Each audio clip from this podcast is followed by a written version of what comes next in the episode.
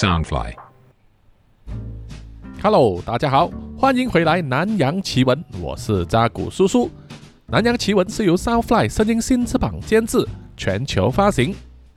从本集开始呢，叔叔会进行一连串的和香港著名的网络小说家蓝橘子进行联动。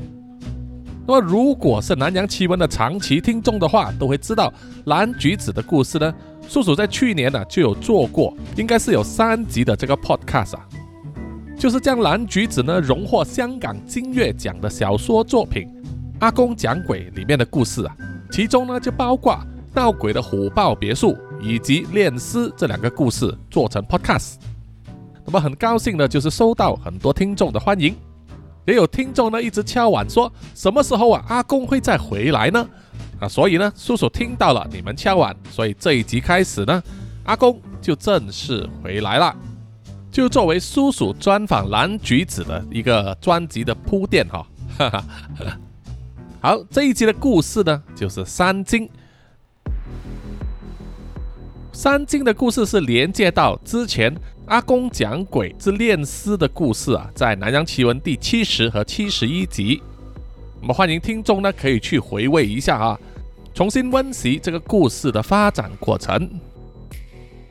叔叔在这里呢，就简单的做一个回顾，就是啊，蓝橘子的阿公呢，是一位道士啊，因为追查一宗关于运动健将阿龙呢突然暴毙而变成了蜗牛怪物，就去查访了阿龙的住家秀茂坪，以及见了他的老婆。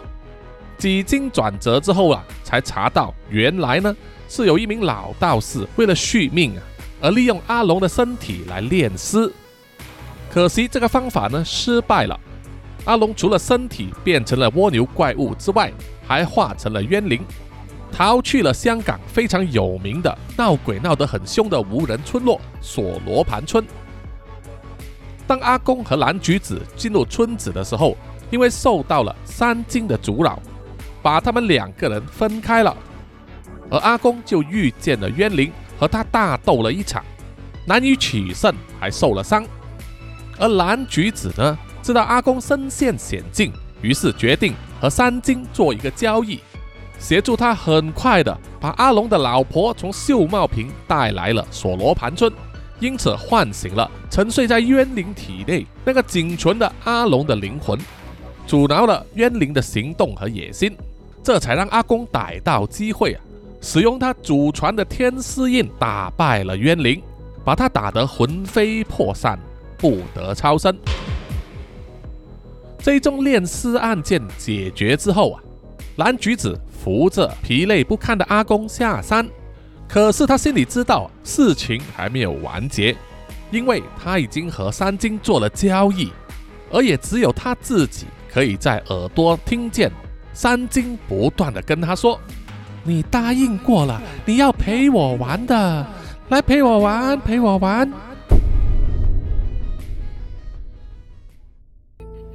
那么三金到底是什么呢？这个在香港的都市传说里面非常有名的妖怪，其实就和台湾山上广泛流传的摩西娜很相似。他们专门诱导那些爬山呢，在野外露营以及在山野之间行走的人类呢，迷路不辨方向，对他们做各种恶作剧，迷惑人类的心智。最后很可能死在山上的一种妖怪。一般在民俗里面都认为呢，山精或者摩西娜呢，并不属于鬼或神之类，他们可能是山野里面的精怪，有时会以儿童、妇女或者以在山上忘死的人的鬼魂状态出现。而自从上一次蓝橘子跟阿公发现了红福。追查炼尸的人之后啊，已经过了一段好长的时间了。在这一段期间，虽然蓝橘子都有在网上贴出新的故事啊，不过都是他过去的一些存稿。事实上，他根本没有时间去写故事啊，因为他必须把所有的精力呢，都耗费在处理一件事情上面。没错，就是啊，要处理跟着他一起下山的三精。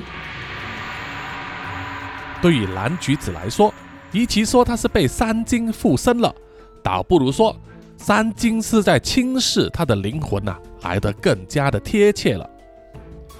因为附身呢，可以说成是一个身体拥有两个灵魂，但是三金就想直接霸占蓝橘子的灵魂，和他融为一体。所以每一天，当蓝橘子睁开眼睛的时候，他都非常害怕，醒过来的不是自己，而是三金。在这段日子，大家可以想象一下吗？每天早上起床的时候，蓝橘子都得掷一下骰子。他这颗骰子总共有十多面其中一面写着三金，其余的都是写着蓝橘子的名字。如果当他掷到了自己的名字啊，那么那一天身体的控制权就是属于他自己的了。但是三金也会设法骚扰他的日常生活，让他看见了幻觉。出现了幻听，甚至会招惹周围的灵体注意之类的。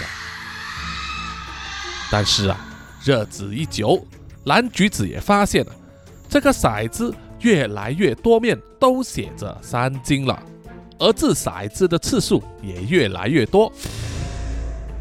蓝橘子并不敢告诉阿公，因为阿公曾经叮嘱过他说，千万不要去招惹三金。在这种状况啊，就好像明明知道自己是生病了，却不敢去看医生一样。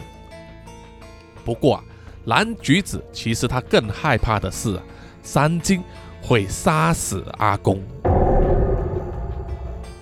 三金曾经三番四次对蓝橘子说，只要他去找阿公，就一定会占据他的身体，用尽各种方法杀死阿公。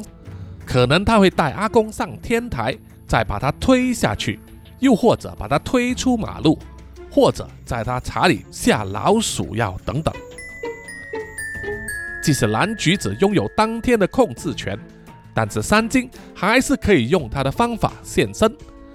平常蓝橘子看到灵体的话，可以无视他啊，装作什么都看不见。但是三金的情况却有点特殊。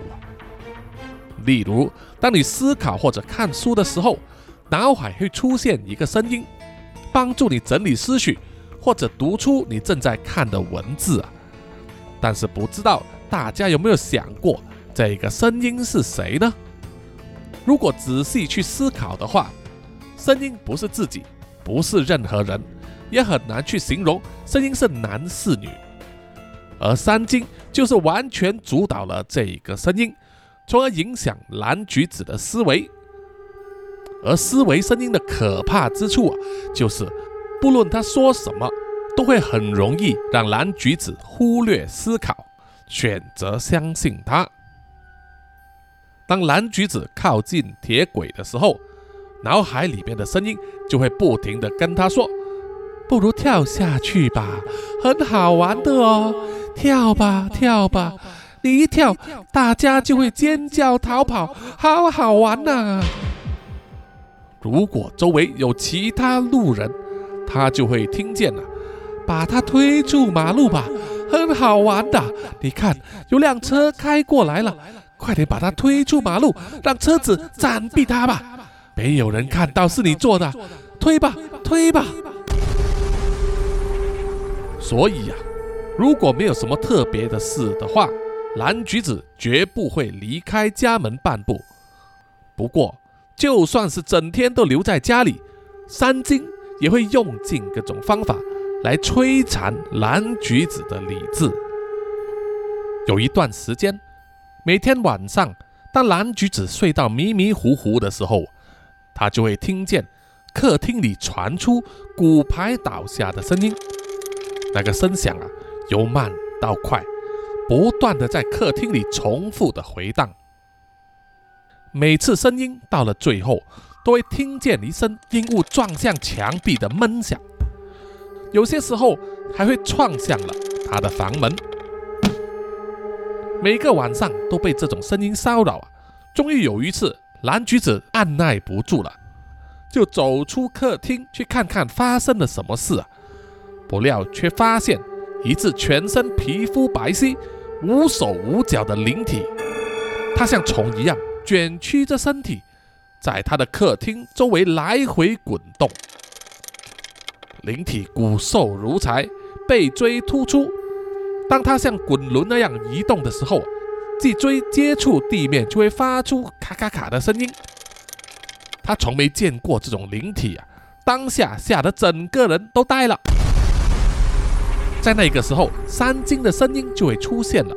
这是我从地府带上来的受苦鬼，好玩吧？嘿嘿。当一个人啊遇到无法承受的刺激的时候，意识就会强制中断。蓝橘子当时呢就是这样子，被吓得当场昏倒在地上。当他意识渐渐清醒的时候，又来到了掷骰子的时候了。蓝橘子心里非常清楚，三金千方百计想要弄昏他，就是想增加掷骰子的次数。骰子越来越多面，写着他的名字，总有一次他就会赢的。至于他赢了之后会变成怎么样啊？连蓝橘子自己也不敢想象。从那次之后，不论发生什么事啊，蓝橘子都会叫自己一定要保持理智，千万不要昏倒。除此之外，他更加害怕睡着之后又要再掷骰子，所以。他就不断的喝咖啡，还把家里的电视的声音都开到最大，逼迫自己啊不要睡着。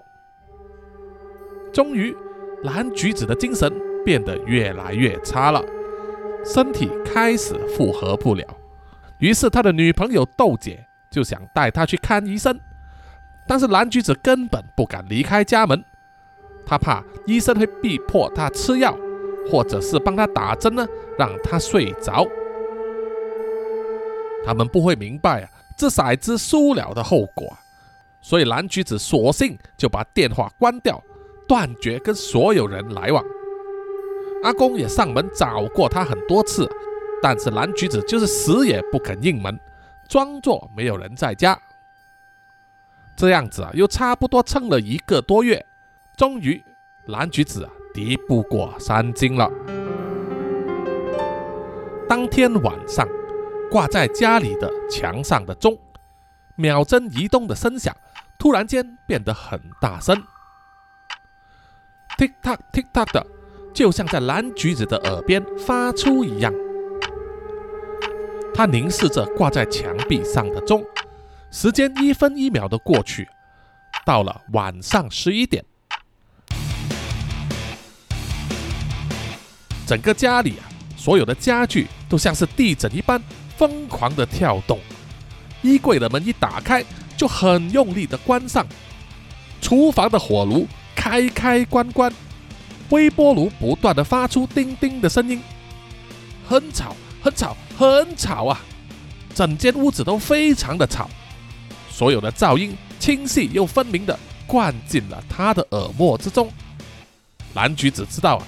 自己很快就会受不了，所以他就逃到了大街上。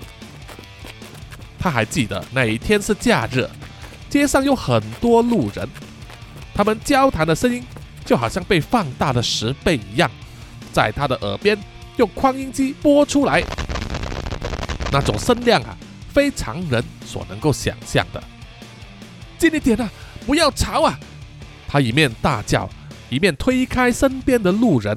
在街上不断的奔跑，跑啊跑啊，跑啊跑，他想跑到一个没有人的地方，可以给他片刻安宁的地方。在假日的晚上，要在香港闹区找一个没有人的地方，非常非常困难呐。周围都是人，蓝橘子根本无处可逃。最后。他都已经忘记自己跑去了哪儿了。刚好遇到了巡逻的警察，他们问他问题，但是警察们说的已经不是人类的语言了，蓝橘子一句都听不懂，他该怎么回答呢？最后，他就被带进了医院，医生帮他穿上了一件拘束的衣服，双手交叉被绑住，让他的身体完全无法动弹。然后医生再帮他打了一针，接着他就昏昏沉沉的睡过去了。不知道睡了多久之后，蓝橘子醒来呀，那一颗多面的骰子就在他的脑海之中转动。这一次转了很久很久，他隐约可以看到写着“三金”的一面朝上。他当时真的很害怕，于是呢，他就伸出手想要拍停那颗骰子。当他睁开眼睛的时候啊。蓝橘子看到了他的家人豆姐，还有阿公都在他的床边。啊，我没事啊！哈哈哈！啊啊，我没事啊！那太好了啊！我我想做一个社会试验，测试一下路人的反应而已。我真的没事了。蓝橘子还是很逞强的说。他的家人看见蓝橘子醒来之后，马上出去找医生。而阿公就叫豆姐先离开病房，他说想和蓝橘子单独说两句。蓝橘子只能一直逞强的说：“阿公，我真的没事啊，你不要担心。”反正阿公一猜就猜中了，他说：“我看你上一次在山上是被山精附身了吧？”蓝橘子听了，很自然的反应说：“啊，你怎么会知道啊？”阿公回答说：“我看得出来嘛，你印堂发黑，一定不只是被灵体附身这么简单。”蓝橘子就说：“啊，阿公，对不起呀，你叮嘱过我不要接近三金，但是上一次的情况实在是……”当他说到一半的时候，就被阿公打断了：“够了，不需要道歉了，你记住，不管发生什么事情啊。”我都会帮你的，这样子才是一家人嘛。再加上这一件事因为我而起，所以我一定会想尽办法帮你的。阿公将手放在蓝橘子的额头上，他厚实的手掌很温暖，蓝橘子感觉啊，整个人都融化了一样。慢慢的，他就被这股温暖包围，不自觉的闭上了双眼。就在这个时候，他的脑海浮现了一个画面：一颗骰子朝天那一面写着“三金”。脑海中的骰子被一阵奇怪的黄烟包着。蓝橘子尝试伸手去拨开那些烟雾，但是触感非常的真实，指尖里传来了一种毛毛刺刺的感觉。他想要从黄烟里面找回骰子，但是那股烟雾就好像有自我意识一样，慢慢沿着他的手背，再延伸到他的手臂。突然之间，脑海深处传来了一下笑声，黄烟就一下子被吹散了。现在，蓝橘子看到一只像是星星般的毛手臂抓住了他的手。他沿着那只手臂往上看，在黑暗的深处，隐约看到一个人形的轮廓。除了脸部之外，全身长满硬刺的毛发，脸部皮肤全黑，眸子橙黄，瞳孔全黑，鼻子宽大。眼前这怪物对着他微笑，嘴角裂开至眼下，几处深刻的皱褶。露出参差不齐的兽齿。我说过，如果你找阿公，我会杀死他。怪物说完之后，一手就将蓝橘子扯到他的面前。蓝橘子被吓到啊，当场睁开双眼。阿公也放开覆盖在他额头上的手了。阿公，我看到他了。蓝橘子全身冒汗。感觉到忽冷忽热的叫唤着。阿公说：“我知道，我刚才用法力把他引出来。本来啊，我想逼他现身，但是他一直避开我。相信他是潜藏在你魂魄的深处啊，想跟你融合为一体。”蓝橘子就问：“三金到底想干什么啊？”阿公回答说：“金是不同于鬼的，在道教里属于两个不同体系的能量，三金应该另有目的。”阿公说：“存在于这个世间之上，有多种不同的能量，其中畜、人、鬼、仙、神、精、妖、魔，全都属于不同的能量。只有畜和人拥有实在的躯壳，死后变成鬼魂，投胎再转化成人或者畜生，这是最简单的轮回了。”而习道之人，当修为达到某个阶段，就能够凭自己的力量脱离轮回，长生不老，位列仙班，成为很多民间传说提到的仙人。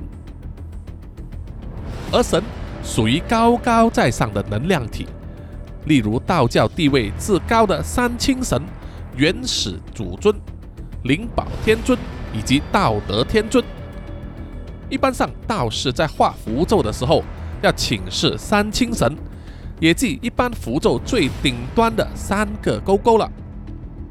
神并非由人或仙修炼而成，而是最高端的存在的神。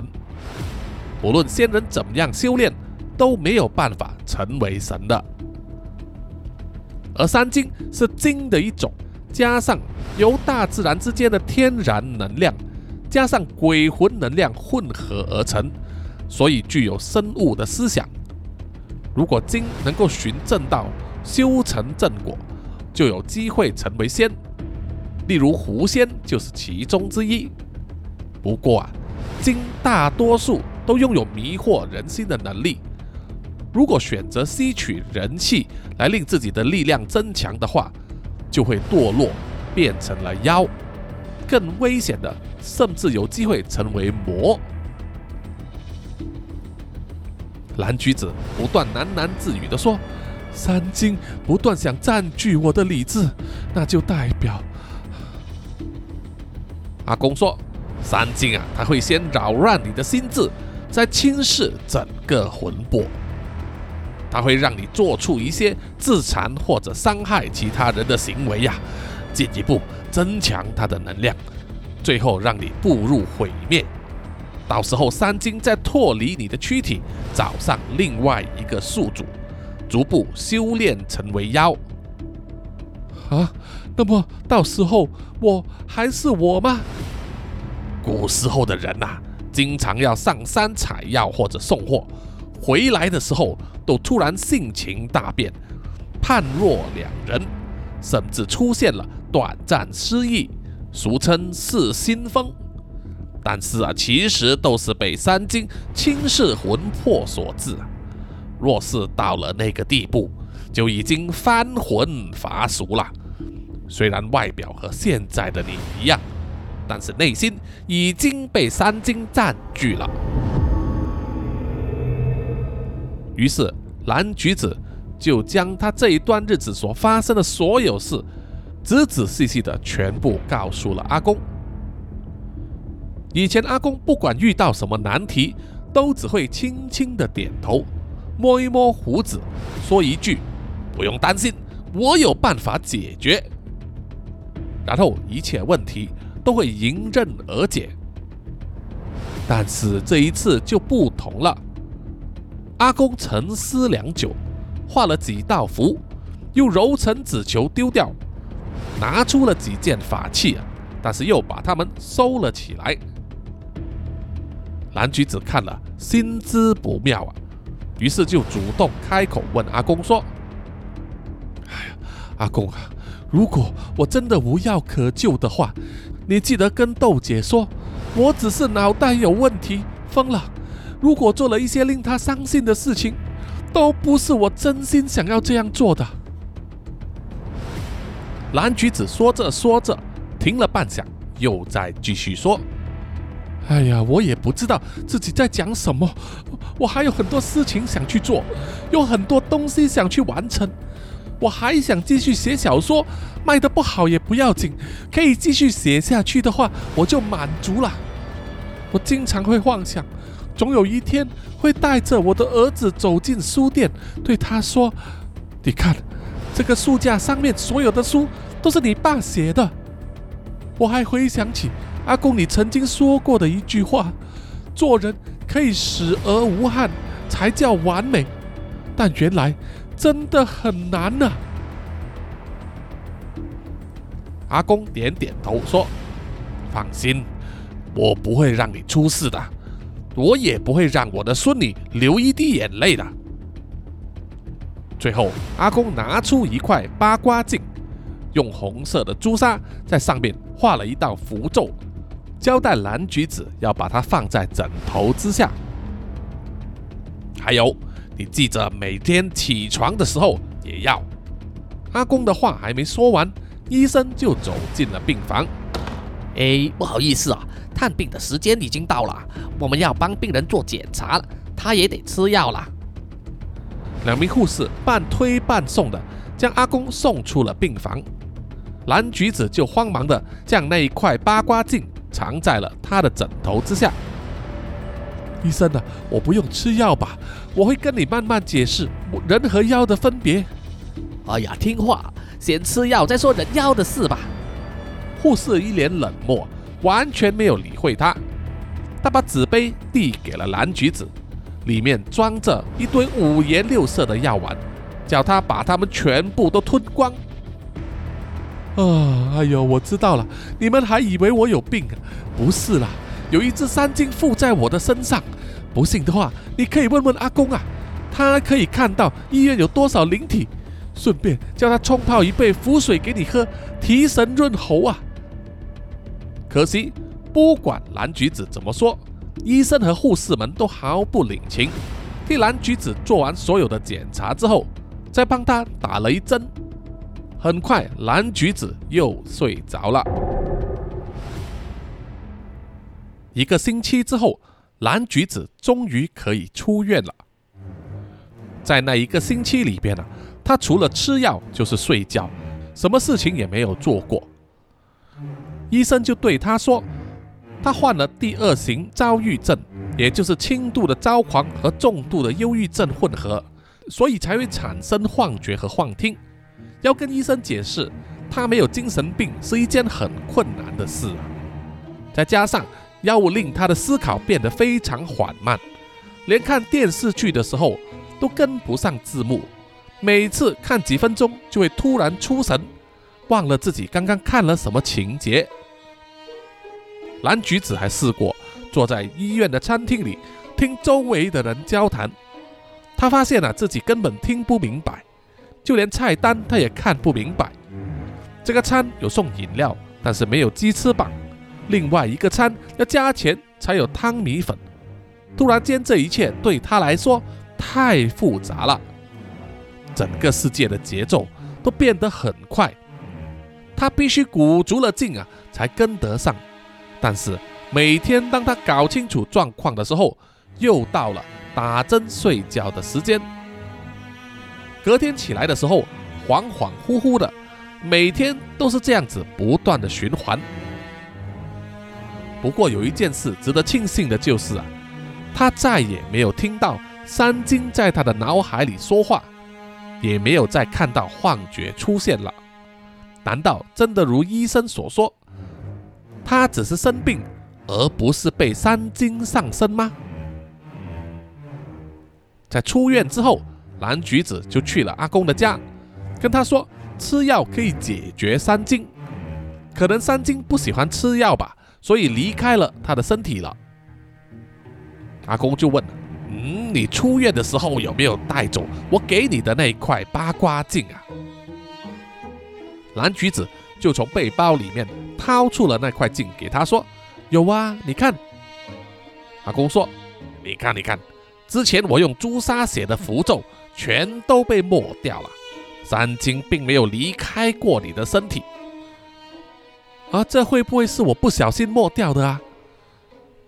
阿公就说。因为你受到了药物的影响，令你的大脑防御机制减弱，三精就可以趁虚而入了。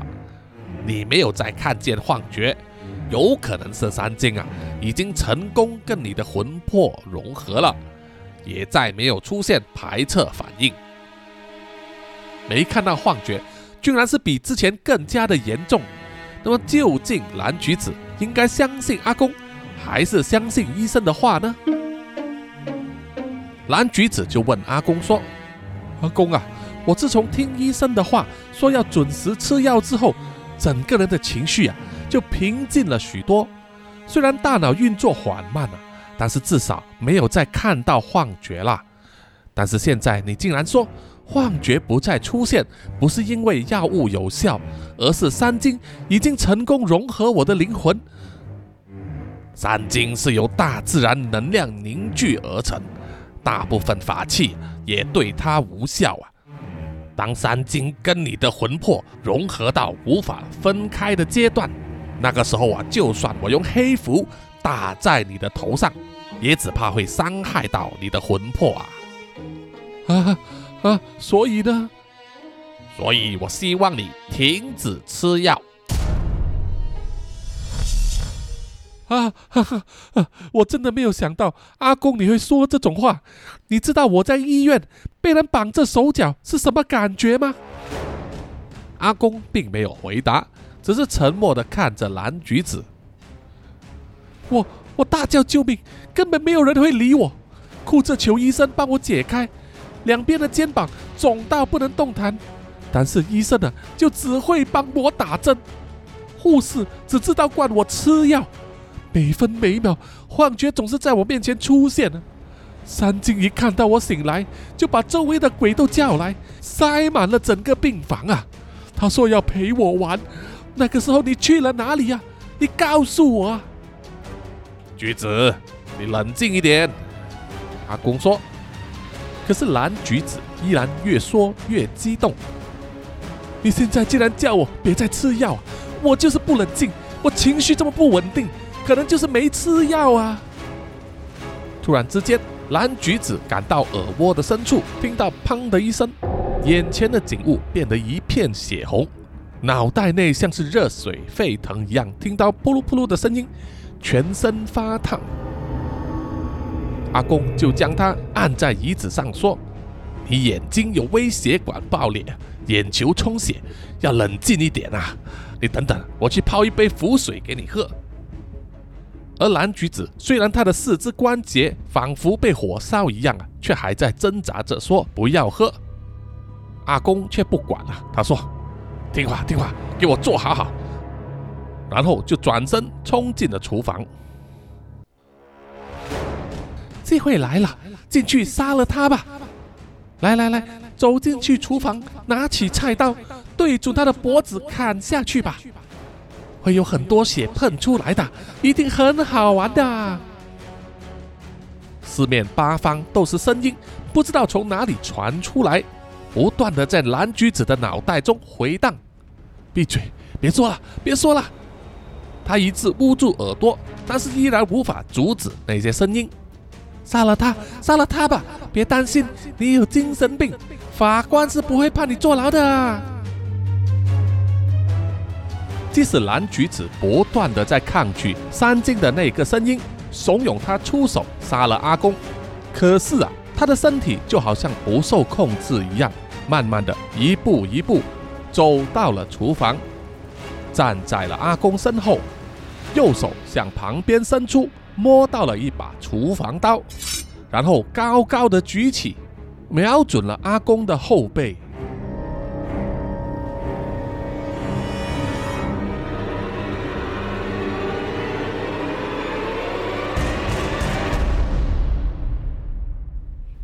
究竟阿公的命运会怎么样呢？蓝橘子又是否能够摆脱三金的纠缠呢？啊，请大家不要错过下一集《南洋奇闻》的。阿公讲鬼之三经下集了，那么就欢迎听众们到南洋奇闻的 IG、Facebook、YouTube、Apple Podcast，还有 Mixer Box 里面给叔叔留言和点赞哦，谢谢大家。那么在叔叔录这一集的期间呢，就有一些听众啊陆续收到了他们订购的南洋奇闻 T 恤，也非常感谢他们啊，愿意拍照呢秀出来给叔叔作为支持，同时也让叔叔转载啊。所以各位听众们，如果你也在 Panker 的网站里订购了南洋奇闻的 T 恤，在收到货之后啊，如果你愿意的话，请穿上这个衣服呢，拍照啊发给叔叔哈，好不好？或者是上载到你的社交媒体账号里面呢，再 tag 叔叔呢，啊，叔叔就会转载啊。谢谢你们啊，谢谢谢谢。好，接下来呢是来到回答听众的留言时间。那么首先是来自 Apple Podcast 啊，好久没有看到有马来西亚的听众留言了。这一位叫做听的啊，T I N G D E，他说 Nice，like to hear this，啊，意思就是他非常喜欢听南洋奇闻了。啊，谢谢你，谢谢你，请继续支持叔叔哈。那么接下来是在 YouTube 上这一位十三同学，他在听了这个第一百九十一集《兽性一家》之后，他说啊。我记得之前看过类似的美剧，但是一时之间想不起来叫什么了，哈哈。所以叔叔呢也是有在 podcast 里面提到啊，叔叔看到的类似的美剧呢就是来自 X 档案了。接下来就是吴大佩的留言，他说留言被读了，就是从农历七月开始发漏的，这个一定要献出第一次的抖内了啊！谢谢你吴大佩，谢谢你，你的抖内叔叔也收到了哈，感谢感谢，请你继续支持叔叔哈。接下来留言的是郭玉婷，他说：“叔叔中秋节快乐，阿派和阿 Sam 新故事精彩，谢谢你，谢谢你啊！也祝大家呢中秋节快乐啊！”好，下一位留言的是李英静啊，他在痛苦的密室那里呢就留言说他非常支持加藤鹰，哈哈哈啊，还有席维尼这个愿望也很好啊，谢谢你。那么叔叔也是想呢，席维尼继续称帝啊，应该是没有悬念的了，所以呢。西台湾里面的状况啊，没有最坏，只有更坏啊！让我们拭目以待吧。啊，就像他们的外交部发言人华春莹当年所说的一句话：“让暴风雨来得猛烈一些吧。”哈哈，现在不知道他的脸肿成怎么样呢？哈。好，接下来是在 IG 上啊，这位听众 Jack 二零二零零二二零呢，就在轻描淡写的专访那一集啊留言说。老二小又早泄，没有错啊。所以呢，各位听众啊，可以看见叔叔呢啊，为了配合这个剧本角色呢，可以牺牲有多大。哈哈哈。所以请大家呢啊，也要支持，轻描淡写一下哈。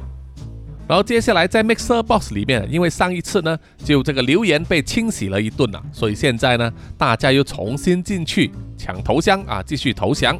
看来是旧的留言呢是无法恢复的了哈，真的不好意思。那么感谢听众们呢，依然不离不弃啊，继续在 Mixer Box 里面给叔叔留言啊，投降，谢谢大家。那么最后呢，请让叔叔读出所有的啊赞助者名单，有他们的赞助和支持呢，叔叔才能一直走到今天哈，也希望能够一直走下去啊，做这个南洋奇闻这个节目。首先要感谢的就是南洋探险家 Jimmy Chin、Alan Yu 以及陈忠杰。接下来是南洋侦查员二世公园。图子 Rafu，一直该三 D 丽真爱笑三十三，洪志伟 Kinas，蔡小桦宋婉玲朱小妮许家伟李承德以及洪丽玲。接下来是南洋守护者萧雅欣赖玉佳以及卡奥利莫莫。